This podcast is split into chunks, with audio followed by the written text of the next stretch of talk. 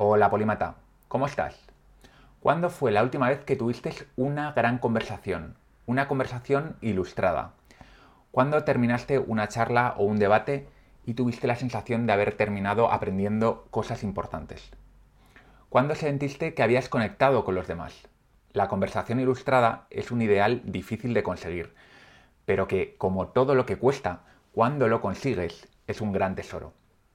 Hoy te voy a contar los ingredientes que necesitas para tener una gran conversación, o como yo la he llamado, una conversación ilustrada. Empecemos. Esto es Polímatas. Conocimiento, razón y aprendizaje. Hay muchos tipos de conversaciones y lo que te voy a contar te va a ser útil para la mayor parte de ellas.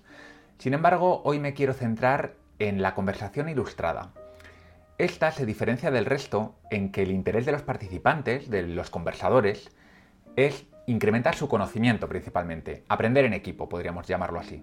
Como podrás imaginar, simplemente centrarse en el aprendizaje no es suficiente para etiquetar una conversación de ilustrada. Durante el capítulo de hoy voy a ir desgranando poco a poco las claves de lo que yo considero una conversación ilustrada, porque me gustaría que te hicieses la siguiente reflexión. ¿Estás haciendo todo lo que puedes hacer para promover buenas conversaciones?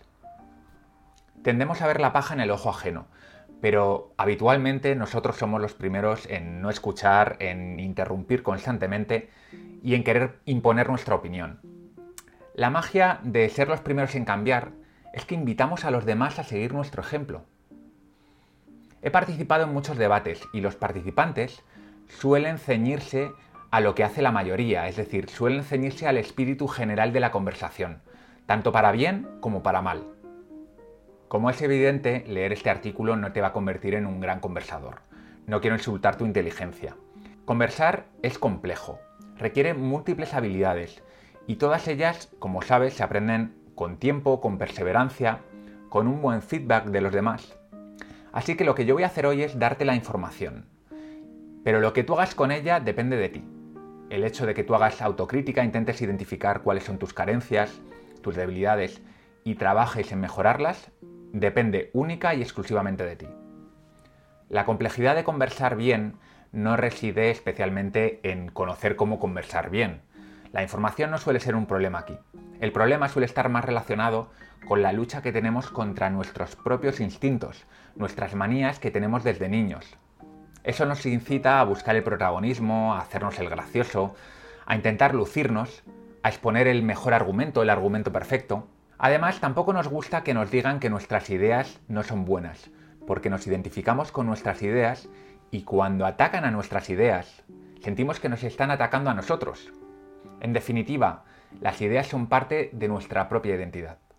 Pero como bien sabes, en una conversación ilustrada no se espera de ti que te luzcas o que defiendas tus ideas hasta, hasta la muerte. Y ahí reside precisamente el conflicto. Y solo la práctica constante y el autocontrol puede mantener a raya esos instintos de primate que llevamos dentro. Por otro lado, y esto ya es una opinión bastante personal, no creo que la mayoría de los padres o los profesores eduquen a los niños para este tipo de conversaciones. Y ya no digamos los tertulianos o los políticos, que ya sabes la opinión que tengo yo de ellos. Así que llegamos a la madurez y nos cuesta horrores debatir sobre cualquier tema sin salir a grito pelado. Y ya no te digo si tratamos temas delicados como puede ser la política. Estoy repitiendo una y otra vez conversación ilustrada, pero todavía no la he definido. Bueno, esta es una definición de cosecha propia. Definiría conversación ilustrada de la siguiente manera. Consiste en conversar con otras personas para aprender de forma conjunta, para ello, primero necesitamos conectar con el resto de los participantes, escuchar con actitud de aprendizaje y ser capaces de explicar nuestros puntos de vista con claridad y con coraje. Vamos a desarrollar durante el resto del capítulo cada uno de estos puntos.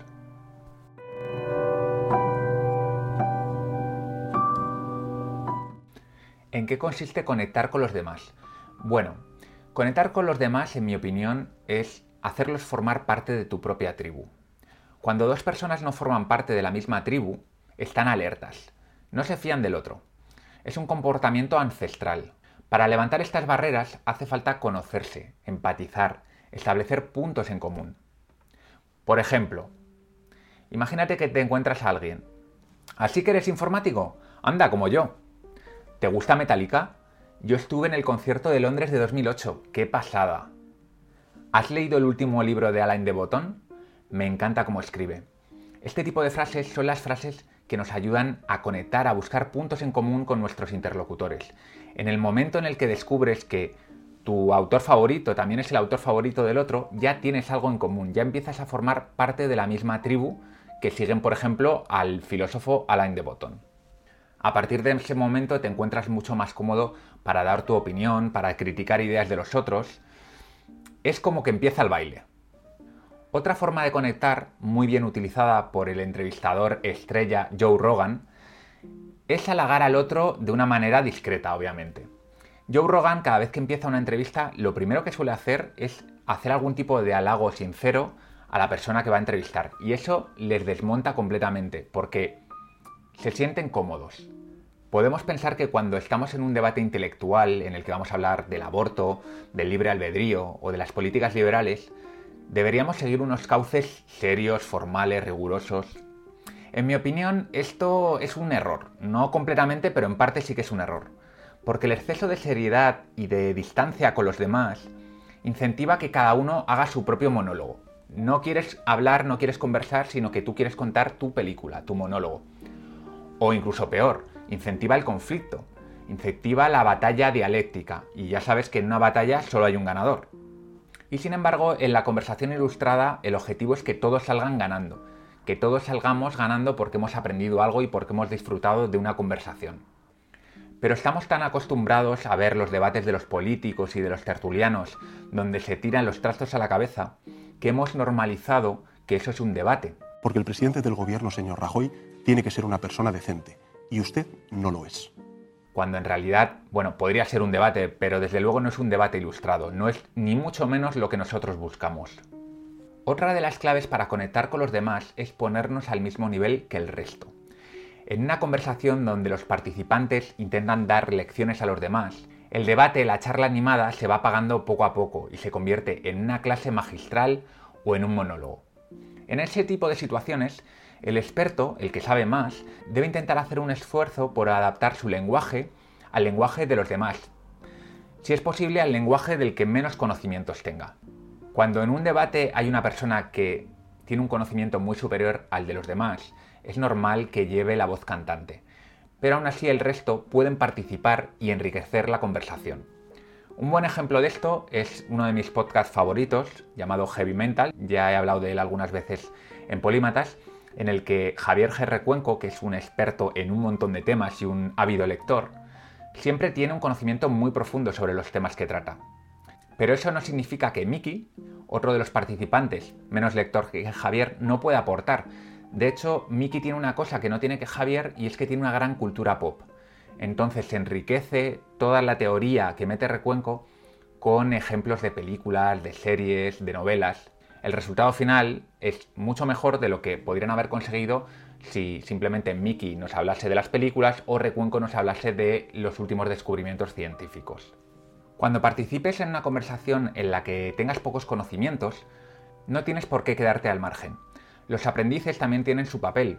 Por ejemplo, pueden plantear buenas preguntas, que son buenas precisamente porque vienen de personas que no tienen un gran conocimiento y pueden plantear preguntas ingenuas que a la vez sean profundas. También pueden hacer la labor de recopilar, es decir, de resumir lo que el otro está diciendo para ver si se entiende. Ambas cosas contribuyen a la conversación. Además, no saber mucho sobre un tema no significa que no puedas aportar nada. De hecho, la creatividad muchas veces sale del cruce de ideas muy diversas.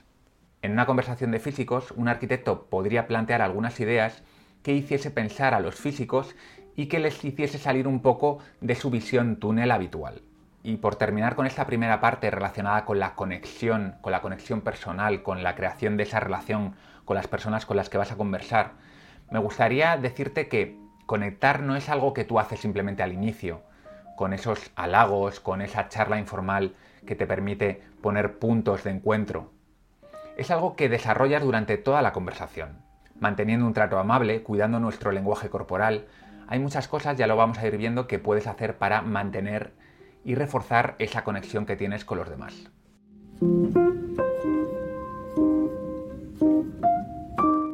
Voy a hablarte ahora sobre una de las patas principales dentro de la conversación ilustrada, que es la escucha. Decía George Atwell que el arte de la buena conversación consiste en escuchar y hablar con amabilidad. Una vez cubiertas nuestras necesidades fisiológicas básicas, no hay nada que deseemos más que la atención y el respeto de los demás. Por eso la escucha es el pilar de la conversación. Una escucha atenta transmite a nuestros colegas que valoramos lo que dicen y por lo tanto valoramos lo que son.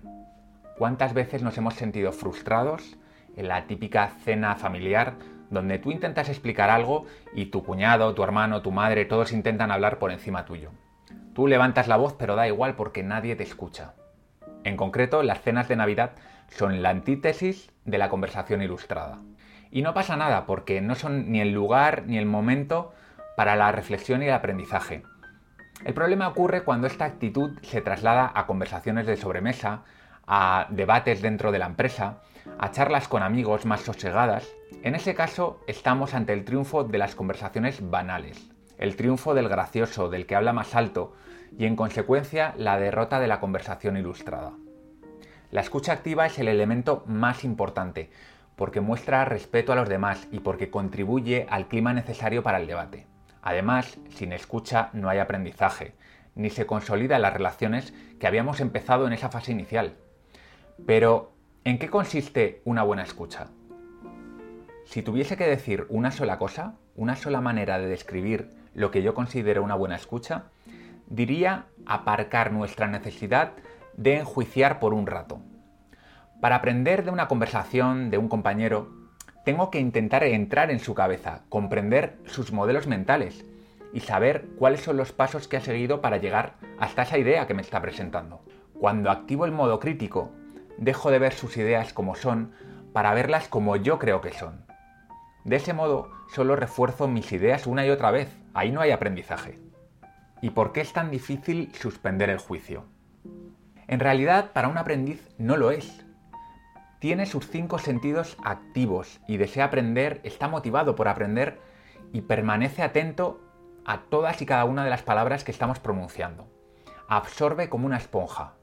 Sin embargo, el experto, y aquí voy a poner el experto de una manera un poco despectiva, obviamente no todos los expertos son así, el estereotipo del experto, o el que se cree que es experto, tiene el modo juicio activo constantemente en cada instante. Su mente bulle con contraargumentos, con refutaciones, antes incluso de que tú hayas podido terminar de dar tu explicación, de exponer tu argumento. Y es que el experto cree que ya sabe lo que vas a decir antes de que lo digas. Y está ansioso por iluminarte con su sabiduría. Así, sus ideas, grabadas en piedra como están, nunca podrán ser matizadas ni completadas por los demás. Está tan seguro de poseer la verdad que yo le deseo de verdad que la tenga, porque como no la tenga, nunca la va a poder descubrir. El experto suele fallar en la escucha. Sus ideas preconcebidas y su exceso de confianza le impiden escuchar de verdad, pero tampoco suele cumplir con el principio de caridad. ¿Qué es el principio de caridad? Pues es aquel que nos invita a interpretar los argumentos de los demás, los argumentos de nuestro interlocutor, como algo racional. Estamos dando por hecho que nuestro interlocutor es una persona racional, que ha pensado lo que está diciendo. Y cuando hay dudas sobre algo que está diciendo, hay cierta ambivalencia en sus palabras, tenemos que intentar hacer la interpretación más benévola. El experto no lo hace así. El experto nunca hace eso. Por otro lado, escuchar no es estar callado mientras el otro habla. La escucha que nosotros buscamos en la conversación ilustrada es activa, es decir, requieren nuestra atención. No apagamos la luz mientras el otro habla. Estamos a tope, consumiendo energía. Cuando termines una gran conversación, estarás muy cansado. También estarás con las pilas recargadas, pero cansado a la vez. ¿Cómo se hace esto? Le miramos, sonreímos, asentimos, murmuramos. En todo momento la otra persona sabe que estamos procesando lo que nos está contando, porque nos importa. Mira, no hay nada más triste que cuando yo veo en YouTube algún debate y uno está hablando, incluso diciendo algo que puede ser cómico, gracioso o interesante, y todos los demás están con cara de seta como esperando a que termine. Porque esto no es solo malo para la persona que habla y se siente mal, sino que es malo para el debate en general, porque la conexión se pierde cuando no hay esa escucha activa. Una de las claves de la escucha activa, totalmente infrautilizada, es el resumen. Cuando alguien explica algo que es complejo, una manera excelente de demostrarle que le hemos escuchado es intentar resumirlo brevemente con nuestras palabras. Esto va a ayudar también a que nos pongamos en la misma página todos los que estamos participando en la conversación y la gente lo va a agradecer. Y por supuesto la persona que está hablando se va a sentir importante. Además el mini resumen tiene otra gran ventaja. Nos ayuda a no caer en malos entendidos, porque a veces estamos refutando o contraargumentando algo que realmente no se ha puesto encima de la mesa porque no lo hemos entendido. Cuando hacemos este resumen, nos ponemos todos en la misma página y la persona que ha hablado puede decir, sí, efectivamente, eso es lo que quiero decir. O no, no, eso no es lo que quería decir. Otra de las características de la escucha activa es usar el silencio con propiedad. Si nuestro compañero deja de hablar y al momento, antes de que pase una décima de segundo, ya hemos entrado a saco, sin dejarle ni siquiera un par de segundos para pensar, para reflexionar, va a sentir que no puede hacerlo, va a sentir que no puede tomarse una pausa. Dejar un momento de silencio promueve que la otra persona siga desarrollando su tesis, que explore nuevas ideas, incluso algunas en las que no había pensado. Y cuidado, eso no significa dar barra libre a la gente para hablar constantemente. Hay que buscar el equilibrio. Hay veces que hay personas que monopolizan la conversación y amablemente hay que cortarles para que otros puedan participar, porque si no, lo que tenemos es un monólogo y la gente se aburre y se deprime.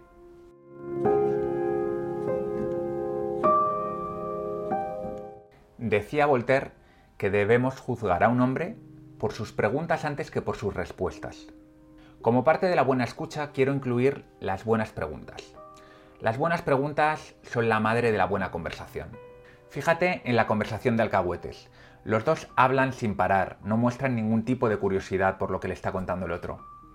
No critico este tipo de conversaciones, tienen su momento y su lugar como la cena de Navidad, pero nos sirve como contrapunto para entender lo que no buscamos en una conversación ilustrada.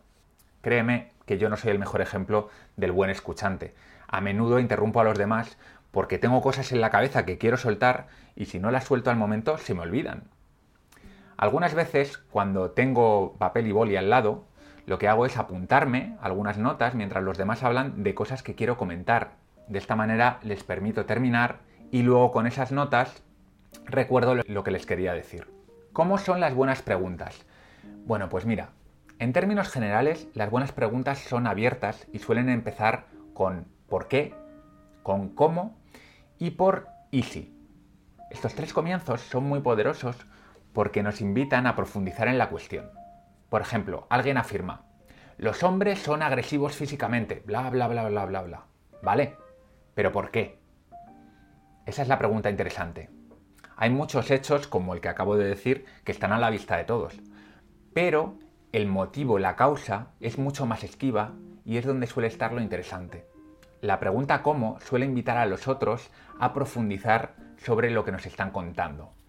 Y por último, easy, que es una pregunta alucinante, porque incita a la imaginación, porque nos permite ponernos en lugares poco comunes. Te recomiendo que intentes evitar preguntas cuyo fin sea pillar al otro, que es una práctica muy habitual en debates políticos y en debates televisivos. Preguntas del tipo, ¿cuáles son las evidencias científicas que soportan lo que estás diciendo? ¿O en qué te basas para decir eso? Estas preguntas funcionan bien cuando lo que queremos es cuestionar el rigor del otro, que quizás no tiene a mano el estudio científico o la fuente en la que se ha basado para argumentar eso, o simplemente lo que está diciendo es una falacia o un mal argumento. Pero tienen un gran problema, y es que hacen mella en esa conexión, en esa confianza de la que he hablado antes, que es tan importante para el buen debate. Le predisponen a la batalla en vez de a la búsqueda de la verdad conjunta. Y en este punto la conversación ilustrada se convierte en, un arte. ¿Cómo podemos buscar la verdad sin hacer preguntas que pidan explicaciones a los demás de lo que están diciendo, sin que aclaren de dónde sacan esos argumentos? A veces tenemos que hacer este tipo de preguntas. Por lo tanto, es normal que haya una tensión entre la búsqueda de la verdad y mantener la conexión con mis interlocutores. Y créeme, no conozco una receta fácil que te pueda dar ahora mismo sobre cómo actuar en este tipo de situaciones. Va a depender de cómo sean tus interlocutores, de cuál sea el tema a tratar, de cuál sea la relación que tienes con los demás. En definitiva, es un arte y cada uno tiene que encontrar ese punto medio. Pero si tuviese que mojarme, yo te diría que intentes mantener a toda costa esa conexión, porque esa conexión se mantiene a largo plazo. En un grupo de debate que te ves todas las semanas, si tienes un problema con uno de los compañeros, la semana siguiente es posible que lo sigas manteniendo. A veces es mejor no ser tan purista con la verdad y centrarte en mantener esa relación. Pero claro, también hay circunstancias en las que es muy relevante encontrar la verdad. Si hay mucho en juego, si hay personas viéndote que van a usar esos conocimientos para formar sus opiniones sobre temas importantes, a veces hay que poner en riesgo el clima del debate para hacer honor a la verdad. También te digo que si vas a hacer este tipo de preguntas incómodas, lo hagas con tacto. Usa el humor, critica la idea y no a la persona, aunque ya sabemos que esto no siempre funciona. Y presupone las buenas intenciones de tu colega. Intenta entender qué es lo que ha querido decir en vez de lo que ha dicho, que puede ser que sea erróneo, pero el fondo de lo que está contando puede ser que sea correcto.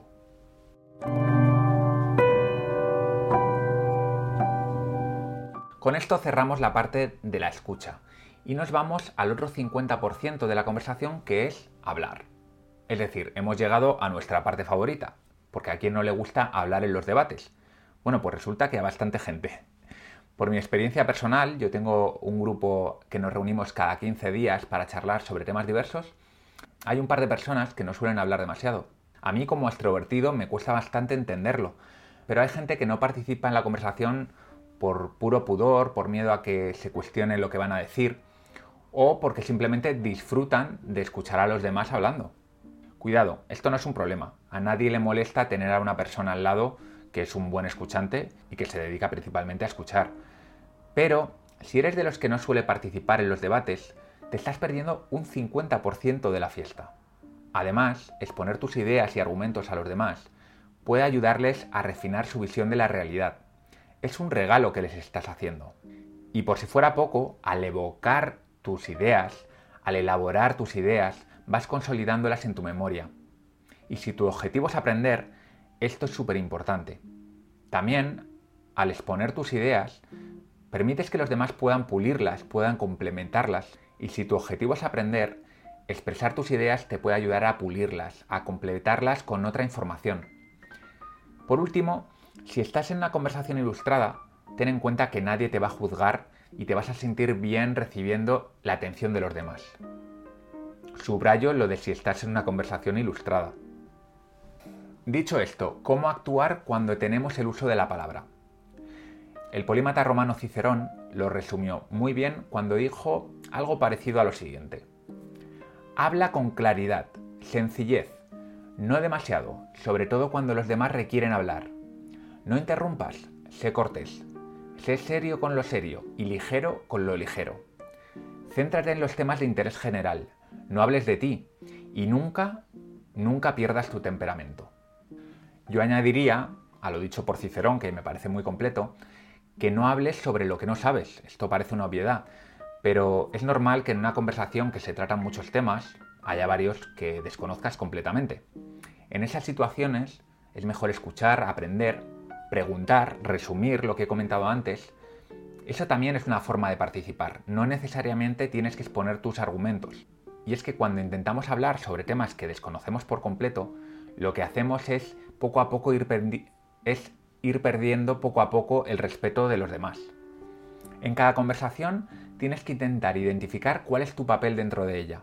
A veces serás el maestro, a veces serás un alumno, a veces te encontrarás de igual a igual y tendrás una relación más de colegas con los demás. Usa tu sentido común para saber dónde estás y comportarte como tal. Los errores más habituales que yo veo en mis charlas con otra gente son, en primer lugar, la falta de claridad al exponer las ideas y la tendencia de unos pocos a monopolizar la conversación. Sí, lo reconozco, yo a veces lo hago un poco. La ausencia de claridad puede tener varias causas. El uso de jerga innecesaria, dar por supuestos conocimientos que los demás no tienen, irte por las ramas, no tener claro muy bien lo que quieres contar. Por no complicarlo demasiado, te voy a dar un par de pautas que puedes seguir para mejorar tu claridad. En primer lugar, intenta adaptar tu lenguaje a la persona que tenga menos conocimientos. Eso te va a obligar a eliminar la jerga técnica y también a dedicar algo más de tiempo a explicar primero los conceptos fundamentales antes de entrar de lleno a conceptos o ideas más complejas. En segundo lugar, sé breve. La brevedad no depende del tiempo de exposición. Hay veces que necesitas 5 minutos para explicar bien una idea y a veces es suficiente con 30. La clave aquí está en evitar la repetición innecesaria y los detalles sin importancia. Al fin y al cabo, esto es un juego de equipo y los demás también quieren jugar. Un error muy común cuando tenemos el turno de palabra es dedicar demasiado tiempo, enfocarnos demasiado a rebatir, a refutar los argumentos de los compañeros, en vez de añadir nuevos puntos de vista o complementar los ya expuestos. Como he dicho, a veces hay que contraargumentar una idea, y siempre que se haga con amabilidad es correcto. Sin embargo, la cosa se tuerce cuando alguien solo pone foco una y otra vez en estar corrigiendo a los compañeros. Esto crea un clima justamente contrario a lo que buscamos.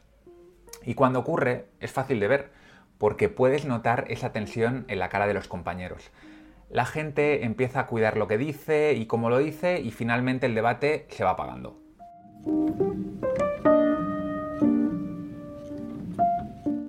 Y de esta manera hemos resumido lo que yo considero más importante para tener una conversación ilustrada.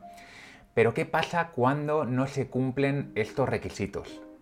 Bueno, tendemos a ver la paja en el ojo ajeno. Seguramente ahora mismo estás pensando en una, dos, tres personas que ni mucho menos cumplen ninguno de estos requisitos.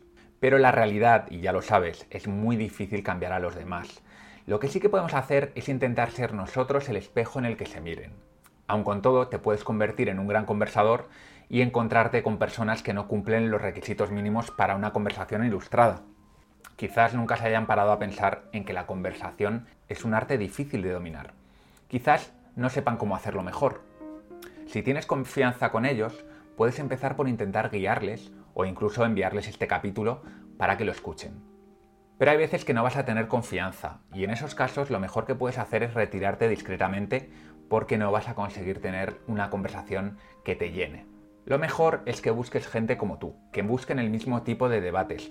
Obviamente nadie es perfecto y todos cometemos errores cuando conversamos, pero por lo menos que tengan la intención de tener ese tipo de conversaciones.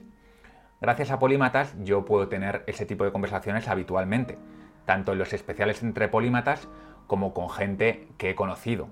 Por cierto, a mi grupo de Farnan Street les envío desde aquí un abrazo muy fuerte. Gracias a estas grandes conversaciones que puedo tener casi todas las semanas, Ahora complemento las lecturas solitarias con conversaciones ilustradas, que bajo mi punto de vista es la combinación perfecta. Si tú también eres de los que quiere tener buenas conversaciones, si estás aquí entiendo que es lo que quieres, y no las puedes encontrar en tu entorno de amigos o de familia, ahora mismo tienes una opción, que es apuntarte a la biblioteca Polímata, donde todos los meses nos vamos a juntar para charlar y debatir sobre los libros que estamos leyendo.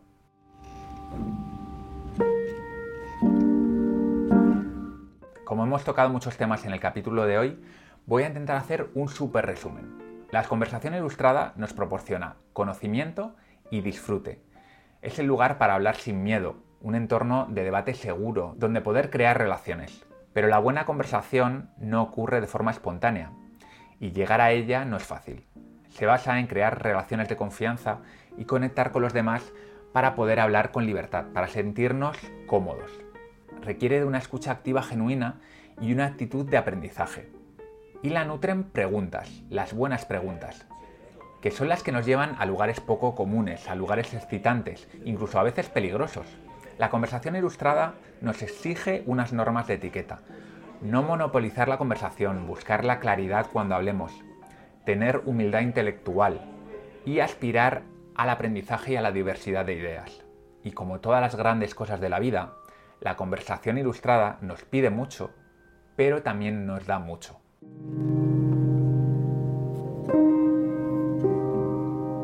Vamos con la sección práctica. ¿Qué podemos hacer para ponerlo en práctica? Bueno, este capítulo está lleno de consejos que puedes coger o puedes desechar. Lo importante es que no te vuelvas loco intentando mejorar todo, sino que te centres en tu mayor debilidad. Para saber para conocer tu mayor debilidad, yo lo que te aconsejo es que hables con tu grupo de debate, con la gente con la que suelas charlar y directamente les preguntes a ellos que son los que mejor lo van a saber. Y una vez que lo sepas, durante las próximas conversaciones tienes que tenerlo en mente, para intentar corregir tus reacciones automáticas. Y si no tienes un grupo con el que practicar, como te he dicho, solo tienes que suscribirte a la Biblioteca Polímata y el día 2 de febrero ya tendremos nuestra primera charla. Pues nada, Polímata, espero que te haya gustado el capítulo de hoy. Se lo dedico a toda la gente que ha apostado por la biblioteca, especialmente a los supermecenas. Y espero que les sirva también para que todas las charlas y debates que tengamos sobre los libros sean un ejemplo de conversación ilustrada. Sin más, te dejo, soy Val Muñoz de Bustillo, nos vemos la próxima semana.